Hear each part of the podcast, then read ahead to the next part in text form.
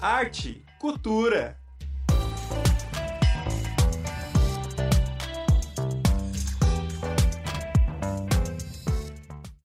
Hello! Seja bem-vindo, seja bem-vinda à Rádio Ninter, a rádio que toca conhecimento.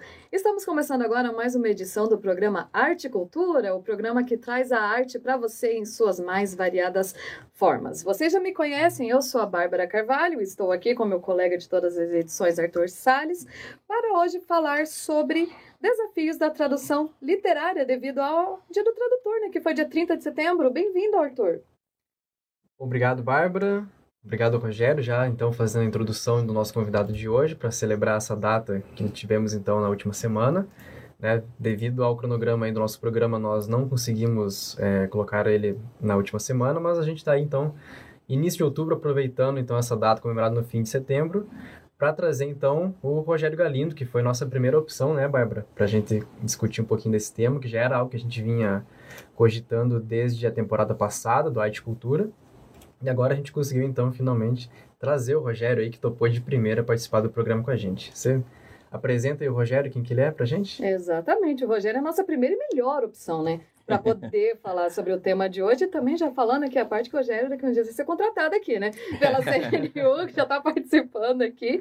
Mas para quem por acaso não conhece o Rogério, ele é jornalista, cofundador do Plural, graduado e mestre pela UFPR em filosofia, e ele traduziu dezenas de obras para editoras como Todavia, Antofágica, Tusquetes, Companhia das Letras e etc. É lindo. Mais uma vez, muito obrigada pela sua presença. Imagina, eu que fico agradecido pelo, pelo convite. Você falou que passou o dia, mas então vamos fazer o mês do tradutor. Pronto, já resolvi.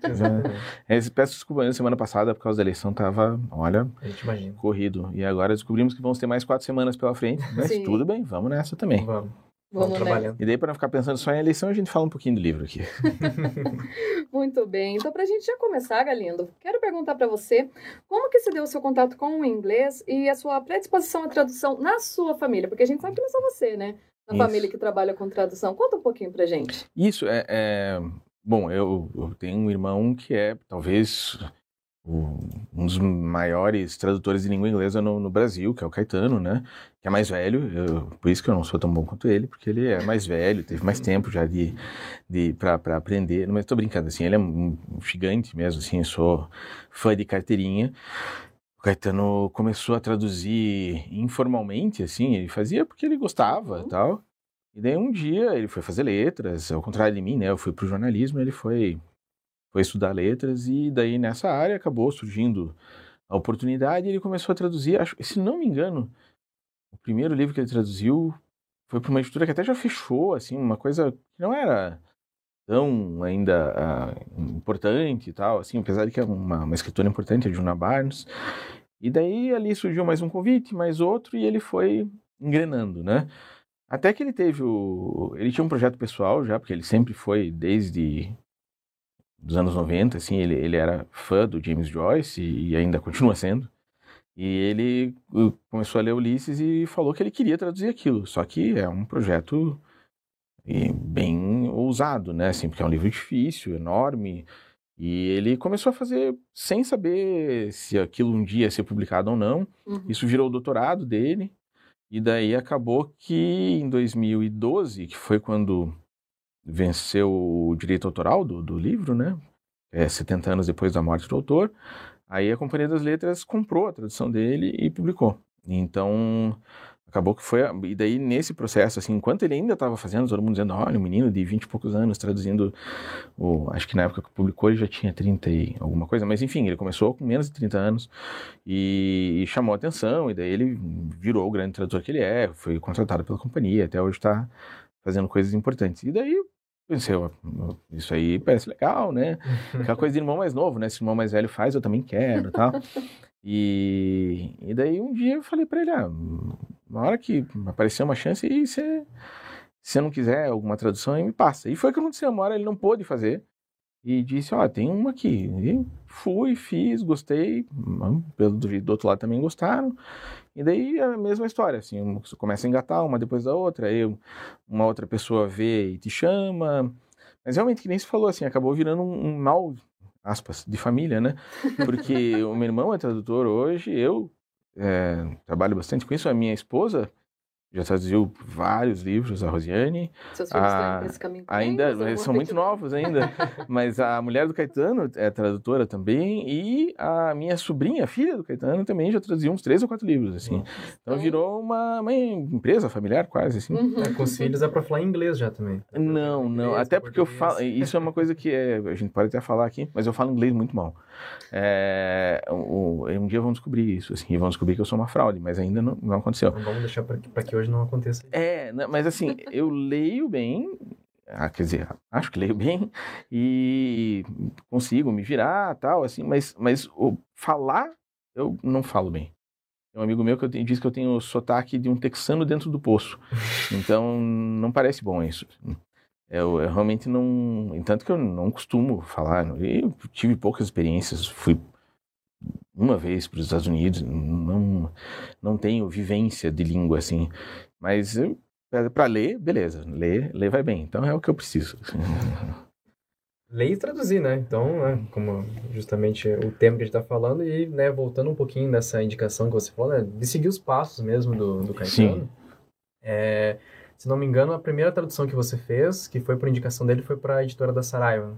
A Saraiva, as primeiras, várias primeiras que eu fiz foram para eles. O primeiro foi um livro de um economista chamado Lionel Robbins, é um britânico. Era um bom livro. Uhum. Depois peguei uns que não eram tão bons, de livros didáticos. No começo você pega o que oferecerem, né?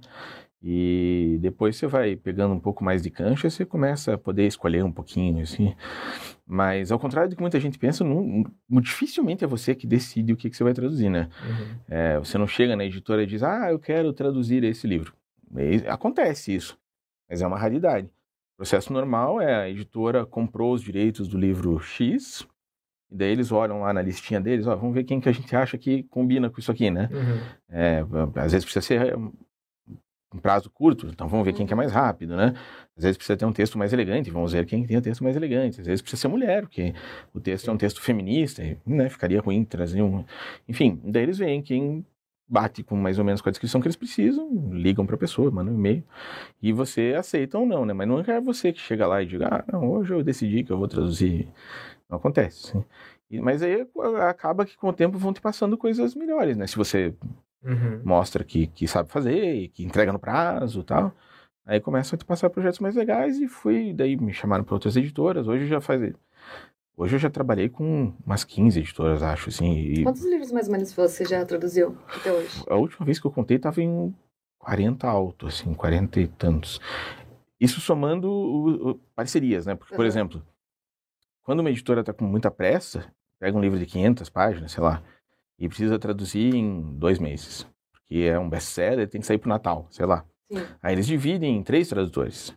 Então, nesses 40 e tantos tem esse tipo de coisa. Tem coisa que eu traduzo com a Rosiane junto. Já fiz com o Caetano também. Então, às vezes é parceria. Sozinho mesmo, acho que uns 30. Por aí. É bastante, né? E nisso que você falou, que geralmente são as é, editoras que, que jogam, né? Qual o título que você vai fazer, não que o tradutor pode escolher. Tem algum, assim, que você acha que foi uma grande sorte, assim, que na hora que a editora te passou, você falou, nossa, você ficou muito feliz com o trabalho? Tem um, um principalmente, assim, tem vários que, que eu gostei de fazer. Muitos. Hoje em dia eu, eu consigo traduzir, como diz uma amiga minha, assim. Ela fala sobre ela, mas eu posso copiar, assim. É, eu não, não traduzo tudo que eu amo, mas amo tudo que traduzo, assim. Então eu só pego coisa que eu gosto, assim. Mas assim, o, o dia que eu me considerei mais sortudo foi quando o Daniel, que é da Antofágica, me escreveu perguntando se eu podia fazer o Moby Dick, que era o livro que Uhum. desde a adolescência sempre foi meu livro favorito tal. E daí eu, nossa, fiquei é, em êxtase, assim. Depois eu vi a burrada que eu tinha feito, porque é difícil pra caramba, né? A gente tá em horário eh, antes das 11 horas, é, é muito difícil, e, mas, mas valeu a pena, assim, é um, é um baita livro, assim, é- acho que, como diz o George Clooney quando ele recebeu o Oscar, assim, é aquele que vai pro obituário, né? Uhum. Rogério Galindo, tradutor de Moby Dick, morreu ontem, uns, uns tantos anos, assim, acho que vai estar lá, assim.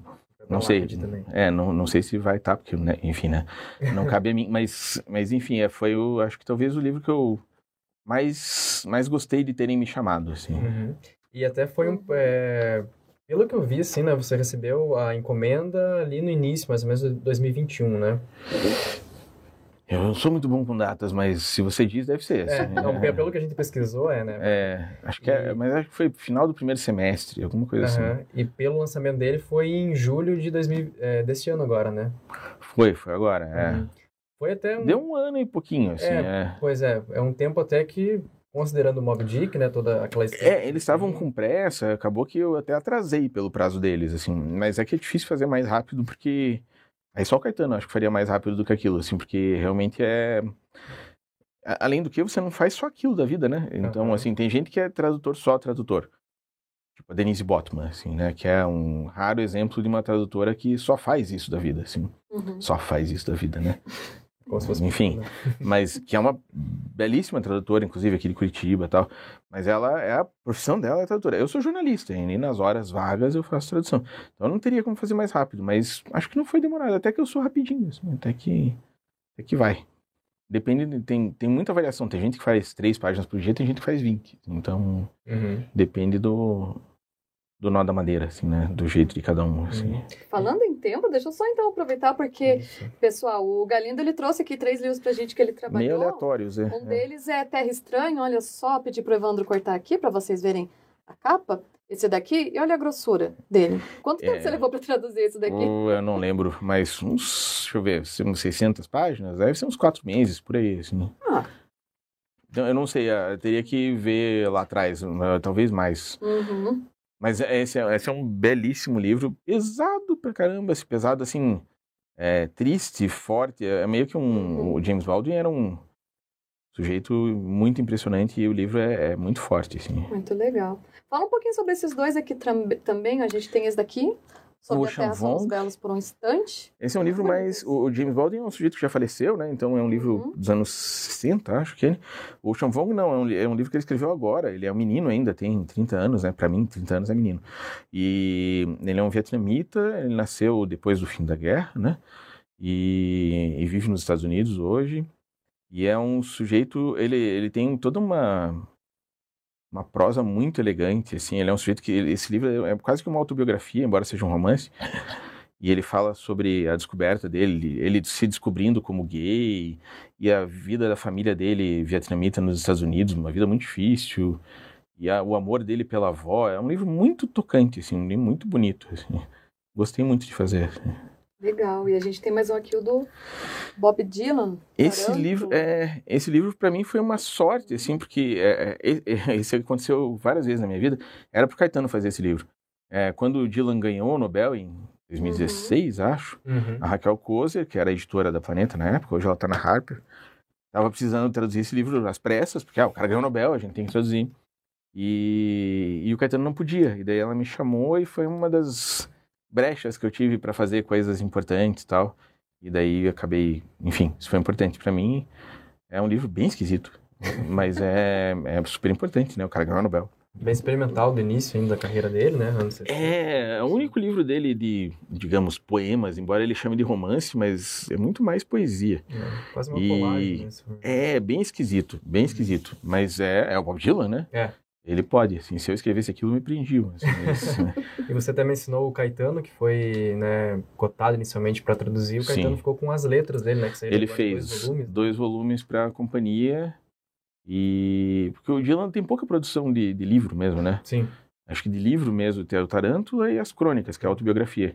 E daí traduziram as letras também, que não, ele não escreveu em formato de livro, mas que é- Uhum. é a parte mais importante da carreira dele, na verdade, né? Sim. É por isso que ele é conhecido, assim. é.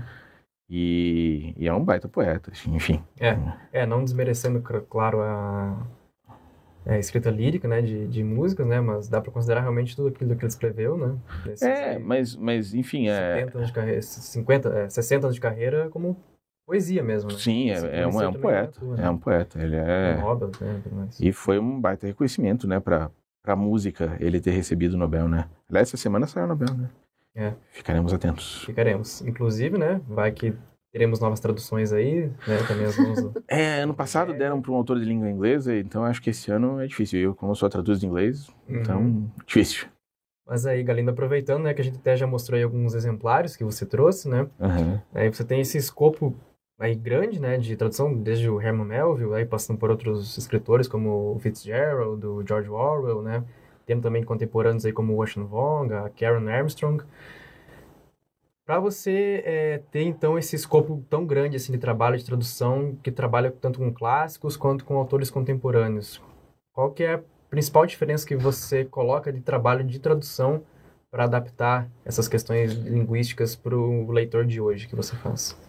Cara, eu, eu acho que assim, é, a primeira, o Caetano, que é né, a minha referência aqui, ele diz que o que separa os meninos dos homens na tradução, assim, é, é, o, é o fato de você conseguir adaptar o teu texto ao texto do autor, né?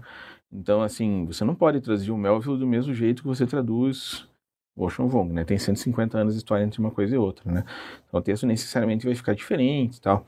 Então, você tem que se adaptar. E outra coisa também é que isso é antofágica, que essa editora que traduziu, o, publicou, né? O, o Moby Dick, você falou da Revolução dos Bichos e do, do Fitzgerald, né?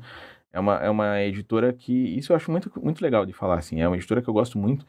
Eles fazem, eles chamam clássicos para os novos tempos. Uhum. Então eles pegam um livro tipo o Moby Dick e eles não querem que o livro fique engessado. Então, por exemplo, só para falar bem rapidinho, que também não é o caso, né? Mas assim, a primeira frase do Moby Dick em inglês é Call me Ishmael, só isso. E em português, a tradução mais famosa diz Chamai-me Ismael. Só que a gente decidiu que, assim, a segunda pessoa do plural hoje em dia fica muito estranho, né? Um leitor de 16, 17, 20 anos, assim, vai achar aquilo legal o livro na primeira página. Então a gente traduziu por Me chame de Ismael, mesmo começando a, a frase com um pronome oblíquo que não é Uhum. gramatical, né? Muita gente vai torcer o nariz. Mas a gente achou que se o Melville estivesse vivo hoje, ele provavelmente escreveria assim. A gente está escrevendo no século XXI, então acho que é uma, é uma discussão bem interessante essa, se pode ou se não pode fazer isso. Uhum. Mas enfim, eu gosto de fazer esse tipo de, de liberdade, assim. Muito bem. E Galindo, assim, apesar de você não ter uma formação teórica Nada. nessa área É. e de se auto-intitular um tradutor de rua, porque se for mentira, você corretor, porque foi ele que montou. Não, mas é, é, é, é verdade, é verdade. Eu queria saber se você segue alguma corrente literária academicamente consagrada para fazer suas traduções. Não, a história do tradutor de rua, só para explicar assim, é que tem um primo meu que diz que ele joga xadrez, mas ele joga xadrez de rua. Ele não joga que nem o Kasparov, tipo, não tem nenhuma teoria ali. Ele joga como quem joga pelada, como quem Uhum. joga, né? E de futebol, assim, é o equivalente. Então a minha tradução de rua é nesse sentido, assim, eu aprendi fazendo, assim, eu não, não tenho doutorado em letras, nada, assim. Mas não, não se me perguntar de corrente literária, não, o que eu... o- De novo, né, as minhas discussões estão sempre com o Caetano nisso, assim, e, e ele... Quando eu, quando eu fui traduzir a primeira vez, ele, eu falei, mas eu não falo inglês tão bem, né? Ele disse, não, mas o que importa é o que a gente chama de a língua de chegada, né? É, não é a língua de saída, o inglês, no caso. O que importa é você é, ter o português bom. Então, porque, vamos supor que tem uma palavra que você não conhece, uma expressão, Uhum. uma, uma, uma forma gramatical, você vai lá e procura, se informa. Né? Você não está traduzindo, tipo, intérprete, né? Que é ao vivo, assim. Dá tempo de você fazer com calma. É, agora, se você não dominar a escrita em português, é mais complicado. Então, a, a- todo o meu repertório de tradução depende da minha leitura, na verdade, assim. Tipo, quando, até quando eu fui traduzir o Moby Dick, assim, eu tava brincando que a minha dúvida era se eu traduzia fingindo que eu era Machado de Assis ou fingindo que eu era o Érico Veríssimo, assim, né? Depende da, da, da possibilidade, assim. Então, depende da tua leitura. Você vai... O tradutor, em boa medida, é um imitador de estilos, assim, sabe? Então, não adianta você ter uma corrente literária porque você tem que se encaixar no, no cara. Por exemplo, George Orwell, ele tem uma frase famosa, né? Que a prosa tem que ser como uma, um vidro de uma janela, tem que ser transparente para você ver do outro lado. Uhum. Ele era o anti-Joyce nesse sentido, né? O Uhum. Joyce, a prosa dele é toda floreada. Então, você não pode traduzir o Joyce do mesmo jeito que você traduz o Orwell, né? Cada um tem o seu... E daí você vai se adaptando. Você tem que meio que baixar o santo, assim, sabe? É, no, no fundo, você é meio que um, um pai de santo, assim. Uhum. Um cavalo, né? Acho que a expressão é cavalo, né? É, até porque ele né, lida com muitos estilos, né? Você até comentou, né? A gente tá falando muito mais de prosa aqui, né? Mas você também já chegou a traduzir poesia, né? Não é meu forte, mas já fiz. O Ocean por exemplo, eu fiz um livro de poemas dele. E, e todo livro no meio, é uma desgraça isso, no meio de um romance sempre tem lá um soneto que o cara copiou de alguém, alguma coisa. sempre tem que se virar, né? Uhum. Eu faço, mas não é não é a especialidade da casa. Por exemplo, eu trazi um livro que chama o Dicionário do Diabo, da Aham. Ambrose Bierce, é, que é um livro de- quase de humor, assim. Ele, é um- ele pega uma palavra e daí ele dá uma definição sacaninha, malvadinha da, da palavra, né? Uhum. E muitas vezes ele faz isso com poemas. E eu tive que me virar, né? Aí você vai lá lembrar daquelas aulas que você teve no cursinho sobre escansão, sobre métrica tal, e, e vamos nessa. Mas é, é uma coisa que eu sofro mais, assim. Eu gosto mais de prosa. assim. Uhum. É, o Rogério traduziu então até dicionário, pessoal, pra vocês verem a abrangência. Pois é, traduzir dicionário é engraçado, né? Mas é, mas é um belo livro aquele. Uhum. É aquele da capa preta? Toda, né? Isso, eles traduziram com preto. papel. A Carambaia que fez, né? O papel preto com as letras Aham. brancas. O- dele. É, é, é meio macabro, assim, mas é, é bonito. E o livro é muito bom. Uhum. E voltando um pouquinho ali no que a gente estava falando, né, da, da se a única ocupação, por exemplo, né, de ser uma dificuldade, né, de ter no Brasil hoje alguém É. que seja somente tradutor, É. é, e você falando até, né, um pouco dessa tradução de rua que você faz, agora vamos, vamos usar essa, essa metáfora um para o trabalho do jornalismo de você, né, que você já tem aí, né, mais de 20 anos de atuação no jornalismo.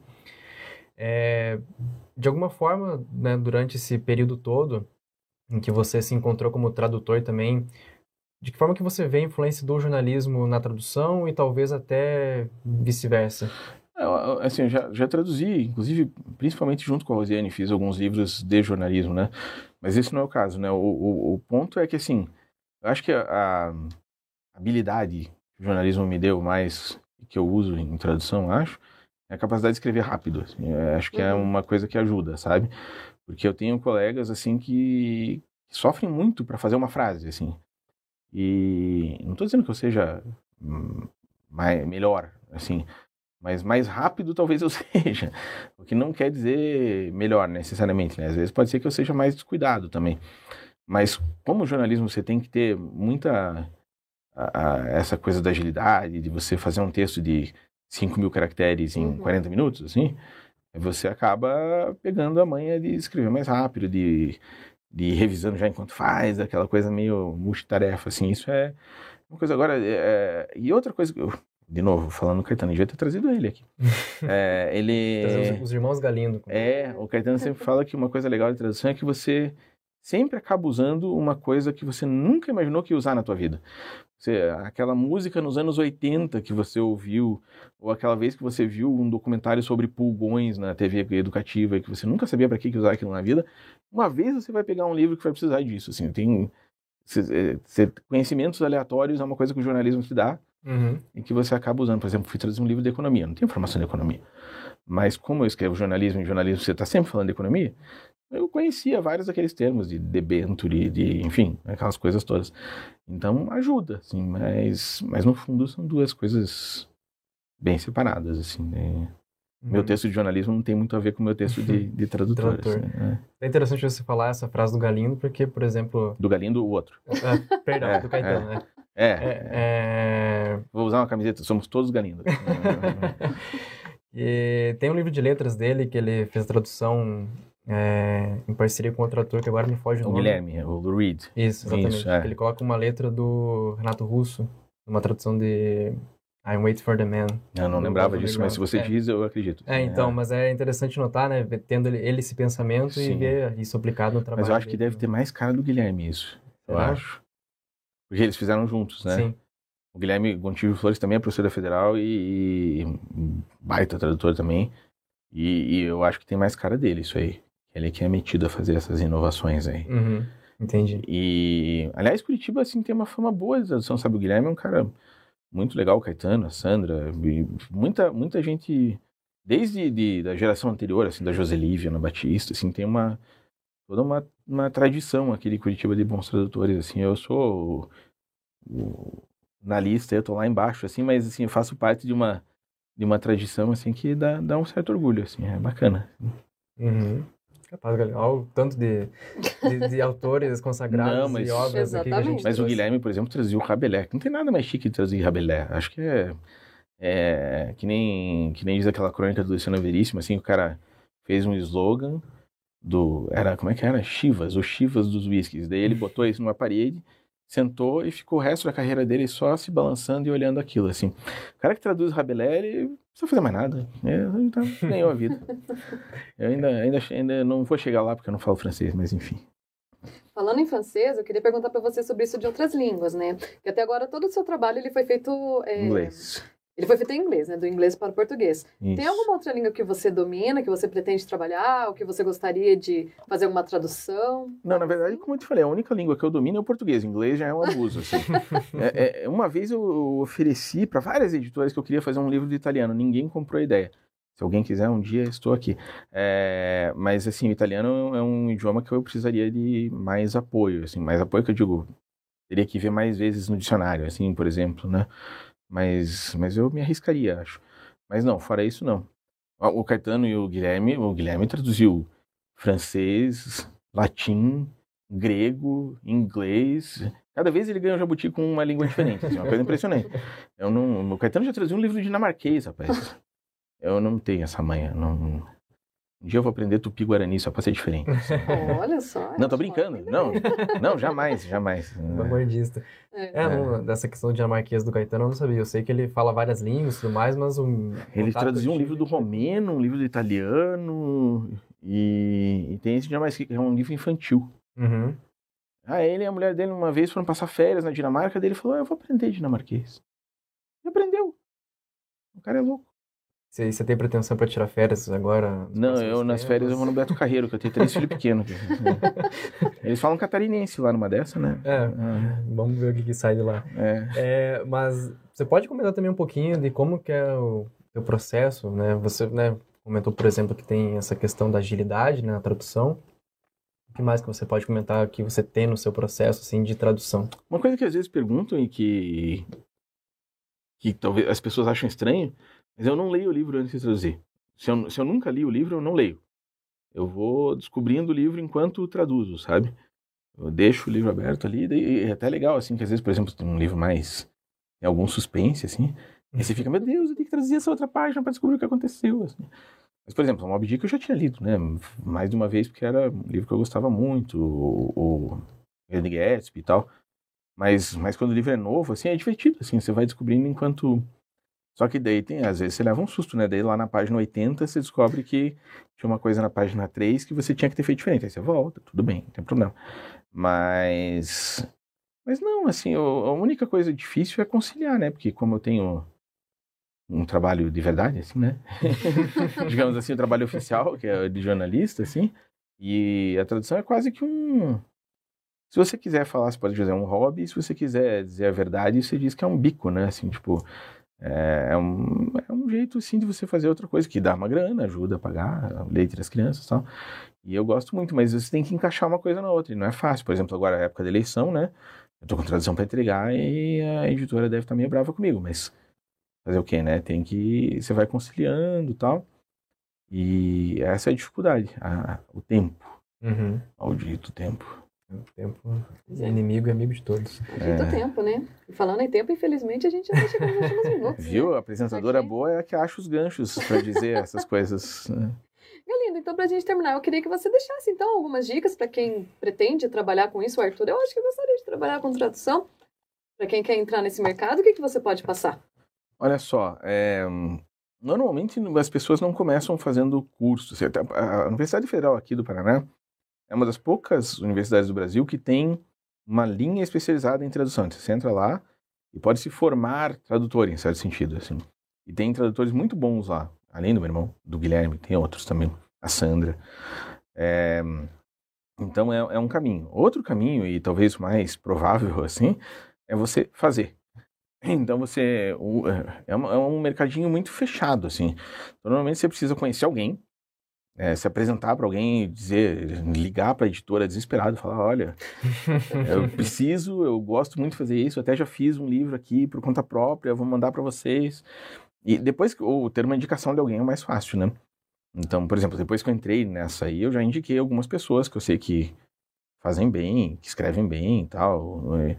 E, a pessoa daí começa, e daí e é sempre assim: você entra numa editora, aí te chama para outra, aí você faz o mesmo trabalho, é uma coisa meio de boca a boca, assim, porque é um mercado pequeno, então as pessoas se conhecem.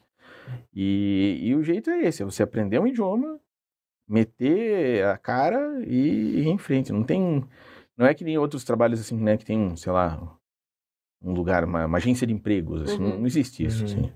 Você manda currículo, manda uma tradução pros caras até te ouvirem, assim. E se não ouvirem, você ameaça. Descobre onde a pessoa mora. Eu acho que esse foi o melhor conselho. Eu. É, Não vou contar como que eu descobri isso, mas enfim. Tá aí o nosso trator de rua.